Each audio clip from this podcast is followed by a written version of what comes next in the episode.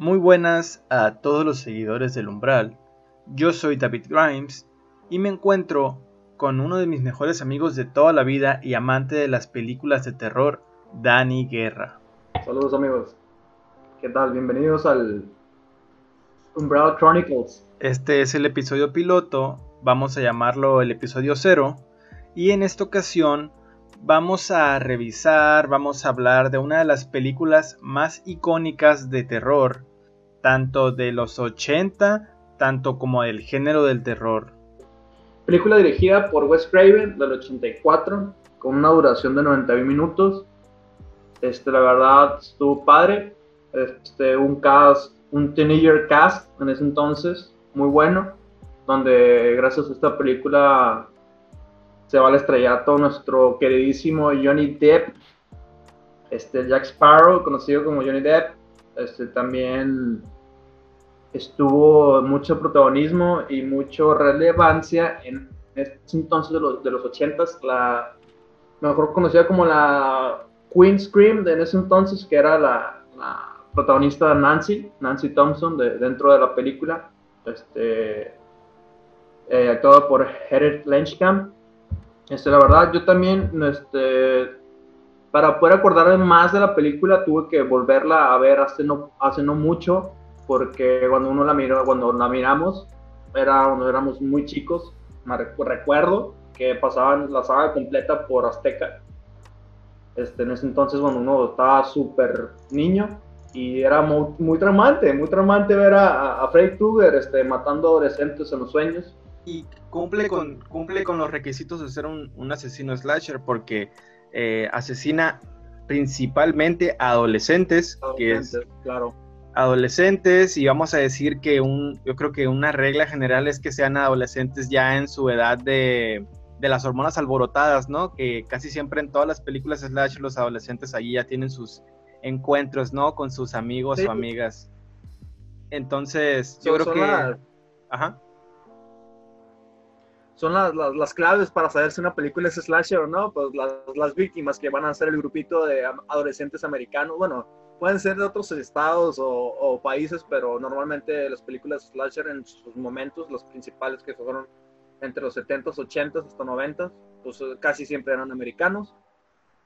Este, pues este claro ejemplo nos meten en el papel de cuatro adolescentes, este, ya sea Tina, ya sea Rod, Glenn y nuestra protagonista, que al principio yo pensé que no era, pensé que Tina iba a ser la protagonista, pero realizó siendo Nancy.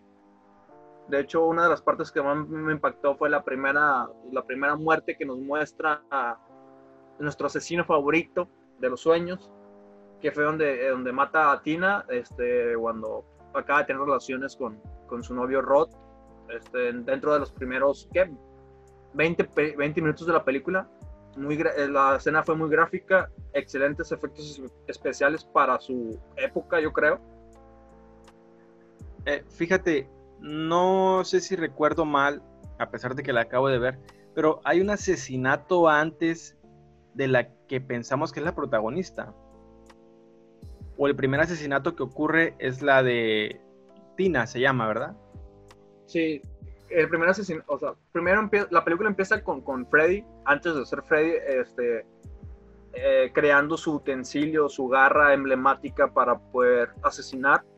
Sí. Este, y de hecho te lo ponen, el primer sueño, la primera pesadilla que tienes es la de Tina, que todo el mundo pensó, por lo menos yo pensé que iba a ser la protagonista de la película, porque es la primera que sale en pantalla.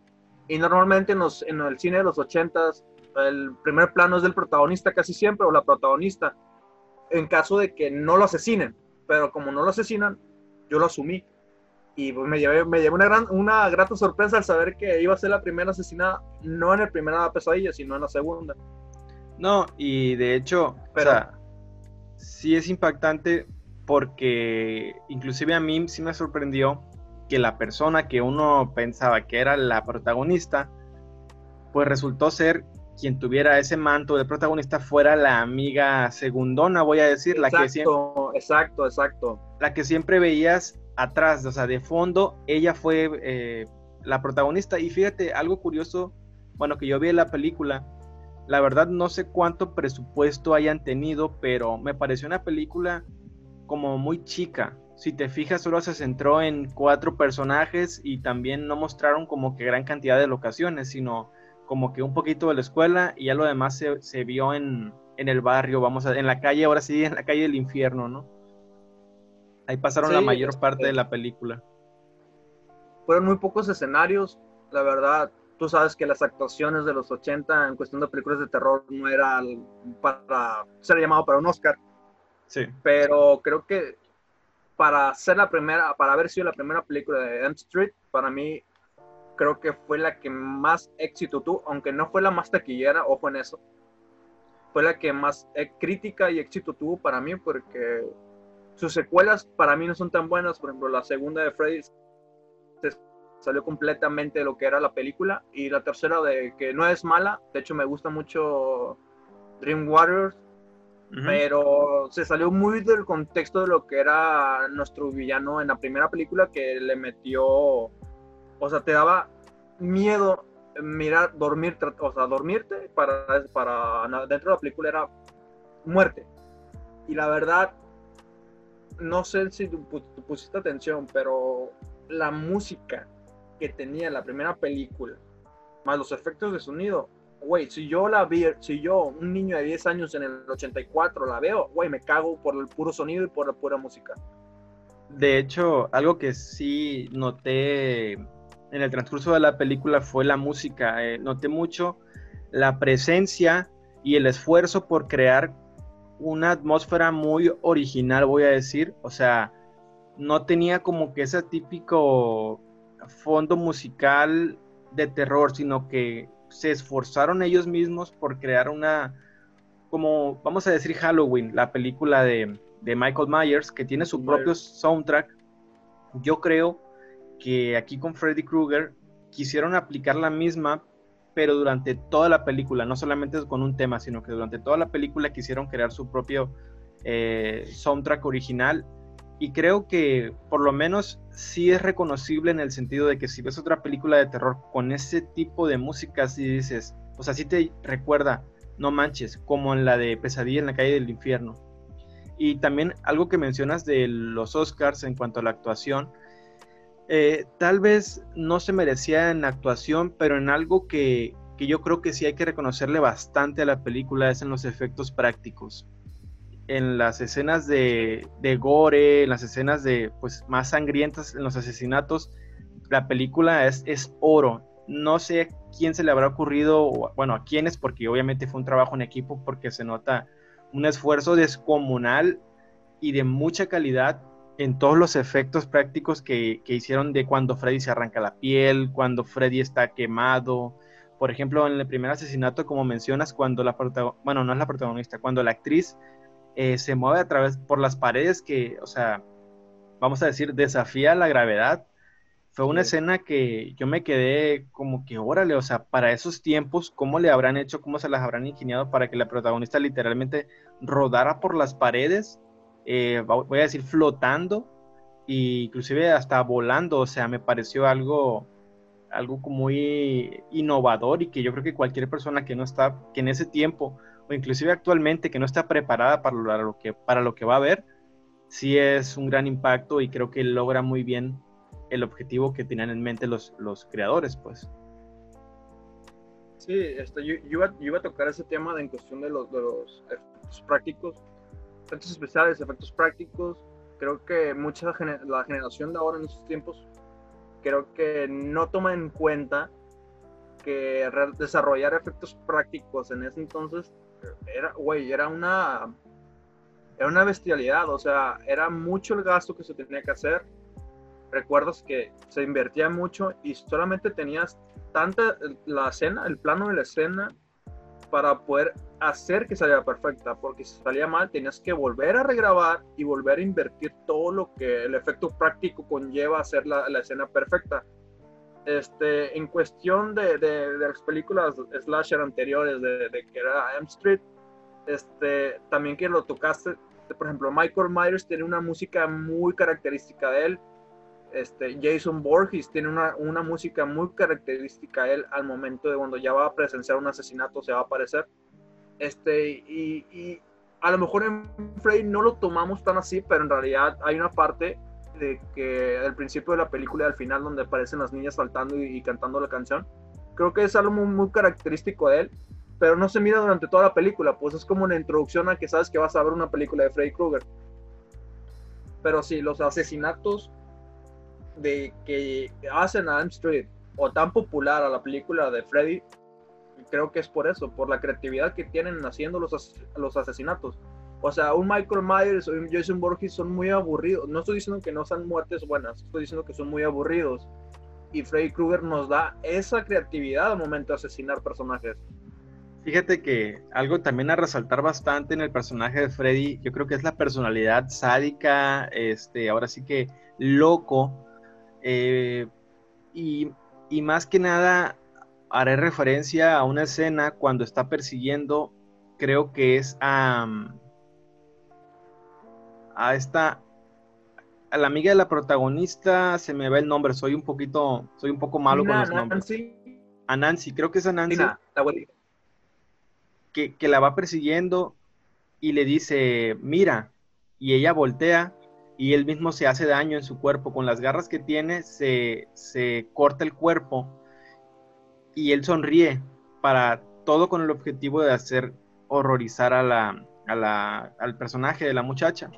Entonces, eso para mí sí fue como que uno de los rasgos, rasgos característicos de Freddy Krueger, que es el que él disfruta, bueno, que de hecho es su energía vital, el que las personas se asusten, que se sientan horror hacia él. Entonces, a diferencia de Jason o de Michael Myers, que son asesinos ahora sí que sin sentimientos o sin una expresión más allá de su cuerpo, yo creo que Freddy Krueger se va para el otro lado para explotar a un loco que puede burlarse de ti, puede insultarte, eh, puede hacerte caer en engaños eh, a diestra y siniestra, pues que es su especialidad el ser un sádico gore sangriento, ¿no? Y yo creo que también una de las cosas que no tienen otros asesinos que Freddy sí tiene es que durante toda su película te das cuenta que cualquier escena puede ser un sueño por ejemplo, hay una escena. Exacto, exacto. Sí, sí, sí, sí. Hay una escena que, ocurre en el pasillo de la escuela. Que nuestra protagonista choca con una. con otra compañera de ella en el pasillo. Y esta le pide su pase. Su pase de pasillo para poder eh, estar eh, fuera de clases recorriendo la escuela. En ese momento, voy a decir la compañera, voy a decir la, la guardia del pasillo. En ese momento, la guardia del pasillo se convierte en Freddy Krueger y dices, ah, cabrón, o sea, o sea, ¿Sueño o...? Exactamente, entonces eso se vuelve muy interesante porque también a lo largo de la película te das cuenta que no todo lo que sucede en realidad sucede, sino que todo puede ser una ilusión de, de Freddy y eso también lo vuelve muy interesante la película. De hecho, qué bueno que tocas el tema porque parte del final cuando miras el final te quedas, o sea, ¿cómo? O sea, ¿fue un sueño o no fue un sueño? O sea, de hecho el final es demasiado bueno porque te lo dejan con la mente abierta de que tú sabes si en realidad pasó lo que pasó o en realidad fue un sueño. Pero lo que sí es real es que Freddy Krueger existe y está listo para matar durante tus sueños. Este, hablando de las escenas épicas que tiene esta película, las muertes son muy gráficas y dentro de, de ellas este, creo que parte de, lo que eh, estábamos hablando de Johnny Depp es que su participación, pues es un poco, pues, mm, adolescente, sabes que va a morir, son, está dentro de los personajes que, que, se va a morir, pero su muerte es de las más gráficas que hay dentro de las películas y es un, creo que es un icono del cine de terror ver esa muerte. Este, también eh, un dato curioso de la parte que tú dices donde Frey se, se, corta los, los, dos, los dos dedos, Exacto. Es que estaba, estaba eh, en el guion para grabar que el momento de que se corta los dos dedos iba a salir sangre de ambos dedos, pero por eso estamos hablando también de los efectos prácticos. Él lo hace, pero solamente sale sangre de un dedo, del meñique, y no sale del otro. Y es como que ahí te das cuenta que al momento de pudieron haberlo regrabado para que saliera perfecto. Sin embargo, así lo dejaron correr porque no tienen en ese entonces no tenía tanto presupuesto Nightmare on Elm Street para poder recrear la mano de Freddy con efectos prácticos, cortarla y que saliera perfecto con sangre. Este, también vamos a hablar sobre este Mira, ahorita que, estamos hablando de los, de los efectos especiales y de la muerte de Johnny Depp, por ejemplo, me pareció bastante bueno el efecto cuando él está acostado y es succionado por la cama junto con la televisión. Oh, sí. Eh, yo siento que yo creo que uno de los efectos más usados en esta película es el de la succión, porque eh, al final con la madre de Tina sucede lo mismo.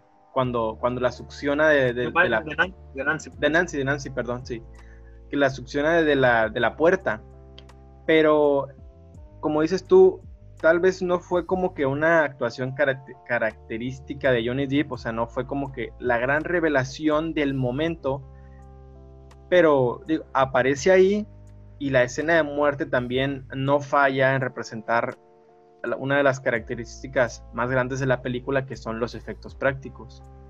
Y la, muerte que seguiría sería de este chico malo que era novio de, ahora sí, de Tina, ¿no? De la primer protagonista, vamos a decir. Sí, de Roth. Sí, exactamente. Que él muere siendo ahorcado en la prisión, que también me pareció una, una muerte pues muy destacable porque hasta eso en películas modernas no se muestran como ese tipo de muertes de eh, cómo la, sábana se mueve como una serpiente, se le enrosca en el cuello y lo alza hasta quedar completamente eh, pues colgado, ¿no? Hasta, hasta que muere. Sí, este, así como estamos hablando muy bien de la película, pues también cae esto de sus errores este, prácticos. Pero más que nada, yo creo que Nightmare on Elm Street fue la película revolución de ese entonces de terror con un nuevo asesino slasher que nos demostró que no cualquier asesino slasher frío este, tradicional va a poder hacerte que te, perdón por la, por la palabra, pero va a hacer que te caes de miedo antes de matarte, porque Freddy Krueger cumplía perfectamente con eso. Fue tan popular Freddy Krueger y Jason Borges, que, o sea, me estoy adelantando un poquito ya de la época, pero que deciden meterlos juntos en una película. Para que se den cuenta la cantidad de popularismo o popularidad, perdón, que tuvo Freddy Krueger y, o sea, prácticamente eran los asesinos slasher favoritos del momento, de los 80s, 90s, y que los quisieron incluir en una sola pantalla, en una sola película. Y cabe destacar que el, el personaje de Freddy Krueger, dentro de toda su saga y franquicia, no tiene tantas, tantas contador de muertes como los tienen sus, sus, villanos o sus asesinos slasher este, rivales, como lo es, creo que el número uno, creo que está Jason Borges. Creo que él es el que, este, también porque tiene más películas, obviamente. Sí, claro. Tiene un contador más grande de muertes. Y Frey no tiene tantas en su repertorio, pero las que tiene, güey, son, son épicas, son creatividad pura, son arte, eh, arte este, perdón, efectos prácticos bien hechos, buena calidad y son, son muertes que, te, que se te quedan grabadas en tu niñez. No, claro, y más porque, o sea, una muerte de cualquier otro slasher puede ser, no sé, un descabezado o que le, le atasca, voy a decir, un, un cuchillo, pero en el caso de Freddy, la mayoría de sus muertes están acompañadas de mucho efecto práctico. O sea, las muertes de Freddy están muy elaboradas para que uno esté impactado. O sea, que para, vamos a decir, alegrar el ojo gore del espectador. Porque tanto Michael Myers como, como, como Jason, pues son asesinos un poquito más simples en el cómo actuar ante sus víctimas, ¿no? Y Freddy tiene que crear la ilusión, tiene que, primero que nada, aterrorizar a su, a su víctima para después matarla. Y fíjate, uno de los efectos que también me encantó fue cuando esta muchacha está en la tina, se está bañando y en eso es, es succionada, bueno, no succionada, es jalada hacia adentro de la tina. No mames, y, nos muestran como, como si debajo, no, no debajo de la tina, pero nos muestran que debajo del el agua que tiene la tina es como un abismo, todo oscuro, igual lleno de agua, y luego inclusive en la escena se, ve como que una, una, ventana de luz hasta arriba, simulando pues la habitación de, baño de ella, donde, donde, donde estaba ella. Entonces, esa escena me pareció también muy bien, tanto imaginada como realizada, porque también yo creo que a las personas que no les gusta mucho estar en albercas, eh, representó muy, yo creo que muy bien el miedo de, ese tipo de, ajá, ajá, ese miedo de que, de que si te vas muy abajo, pues te pierdes en un mar eh, oscuro, ¿no? Y... Sí, este... Perdón por interrumpirte, pero mi, emoción es tan grande que, se me había olvidado. La, e, esa, escena, esa escena es icónica dentro del cine de terror. O sea, si le preguntas a alguien cuál es tu escena del cine de terror favorita de todos los tiempos, bueno, para mí hay otra, que es una de, de, de, de, de John Carpenter, muy famoso también. Pero de las icónicas del cine de terror está la mano de Freddy saliendo de la bañera. O sea, es icónica esa escena. Es una escena que, que a cualquiera que le pregunta sobre Freddy Krueger y M Street te tienen que decir que, güey, la mano en la tina es de las que te... Creo, creo que en el remake del 2011 la quisieron hacer, pero no iba a tener el mismo pegue como lo tuvo en esta, porque esta para, era algo nuevo en ese entonces. Y sí, creo que es, tiene muy buenas escenas icónicas dentro del cine de terror, este eh, Street. Este, y tocando ya el tema de, lo que estábamos hablando al final de la película, que, que, habla sobre si en realidad toda la película fue un sueño, o fue, bueno, fue un sueño de Nancy, en realidad que es la protagonista, o en realidad sí pasó todo lo que pasó. Este, y también cabe resaltar este, un dato curioso de que la película dura 91 minutos y siendo de los 91 minutos, solamente la esencia de Freddy Krueger en cámara fueron 7 minutos. O sea, Robert Englund solo salió 7 minutos dentro de la película y, y lo, tú sientes que salió, que estuvo presente en todo por el miedo que ocasiona.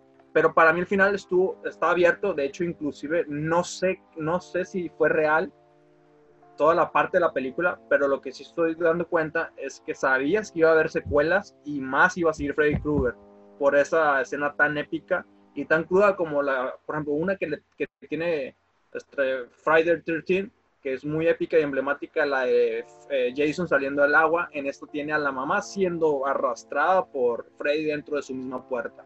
Sí, y de hecho, yo también cuando vi el final, sí me quedé como que, o sea, qué final tan, voy a decir, revolucionario o innovador, porque es verdad, o sea, al final se acaba la película y tú no sabes si es el verdadero final, si Freddy ganó, que al parecer sí, o, qué está pasando, pues. Entonces, también es una, una toma muy buena que el, el auto se cierra, ¿no? Porque es un convertible, entonces se cierra su techo, se suben, se suben los, cristales y quedan los adolescentes atrapados. Bueno, lo, lo que creen ellos que están atrapados, porque creo que nomás Nancy sabe que, que las cosas están mal, ¿no? Los demás sí se dan cuenta que, ah, no, sí, sí, los demás sí se dan cuenta que, que algo anda mal. Entonces, entonces el auto avanza y vemos a la protagonista aterrada, pegada a la ventana viendo a su madre. Acto seguido, la madre es succionada a través de un pequeño orificio en la puerta. Entonces, si es un final que, o sea, y la película corta, se acabó, y si te quedas como que, ah, cabrón, o sea, entonces, ¿qué onda? Yo creo que tal vez sea una de las pocas películas de terror donde el villano te da a entender que ganó, a pesar de que tú lo viste morir. Problemas, problemas técnicos, gente. Problemas que está ocasionando Freddy Krueger. Exactamente. Eh, yo creo que ahora sí. Pero no, o sea, ya, ya, dando esto, ya por, por, finalizar nuestro pequeño review, nuestro pequeño review amateur, de, bueno, por lo menos yo, que, que yo sí me considero estoy un amante espléndido de las películas ochenteras y más si son de terror. Este, para mí sí es un antes y después de la película de, de Elm Street. Este, ya sabemos que mucho antes hay otras películas demasiado buenísimas pero nada como la revolución que tuvo este, este Freddy Krueger matando los sueños de los adolescentes. Así es. Y pues, a pesar de ser una película tan vieja, voy a decir tan vieja entre comillas, ¿no? De 1984, yo creo que si se la pones a alguien de, de una nueva generación, no sé, de unos 15 años, de 15 a 20 años, la va a ver y sí, tal vez no le convenzan tanto ciertos efectos, pero yo creo que sí se va a quedar impresionado e inclusive interesado por saber más acerca de este tan este enigmático y poderoso personaje, esta entidad que, que se transporta a través de los sueños de las, bueno, ¿qué sueños? De las pesadillas de las personas. Pesadillas. E, exactamente. Eh, y bueno, pues yo creo que aquí daríamos cierre a este capítulo piloto de las Crónicas del Umbral, donde hablamos de películas, hablamos de películas, series, libros de terror que se encuentren en la ficción, ¿no? O sea, todo, todo lo que es el terror de ficción eh, lo estaríamos hablando por este programa y estarían también distintos invitados. Esta vez le tocó a Dani Guerra porque sé que le encanta eh, Pesadilla en la calle del infierno y me encantaría volver a tenerlo en nuevos programas y que ustedes también eh, se empapen del conocimiento que él tiene. Este, ¿Tienes algo que decir, Dani, a, a nuestros radioescuchas? Este, no, pues nada, que, que apoyen, que apoyen al, al, cine de terror que ahorita yo creo que en la actualidad está muy muerto. No tiene tanta esencia como lo tuvo en los 80s o 90s. Esto también que, apoyen un poquito a este proyecto de aquí, mi compañero amigo, mejor amigo de toda la vida, David Grimes, en sus proyectos. Sigan al Umbral en Facebook, el Umbral en realidad y ya pronto aquí en, en, pues en un podcast, este, la verdad que qué padre que estés invitando a gente que, que, le guste el ámbito, que le guste el tema y que desarrolle pues un buena, una buena retro a, a, los, a las personas que les gusta saber un poquito más de, de películas, cine, arte, libros, todo en cuestión con, con el, el, dilema de, de terror, thriller, suspenso.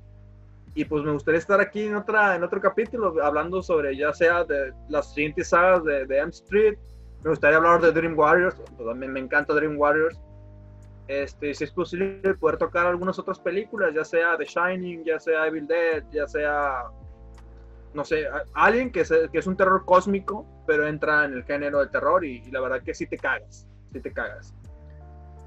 Pues te agradezco, amigo, por esas palabras tan, tan bonitas, ¿no? De, tanto para mí como para el género de terror.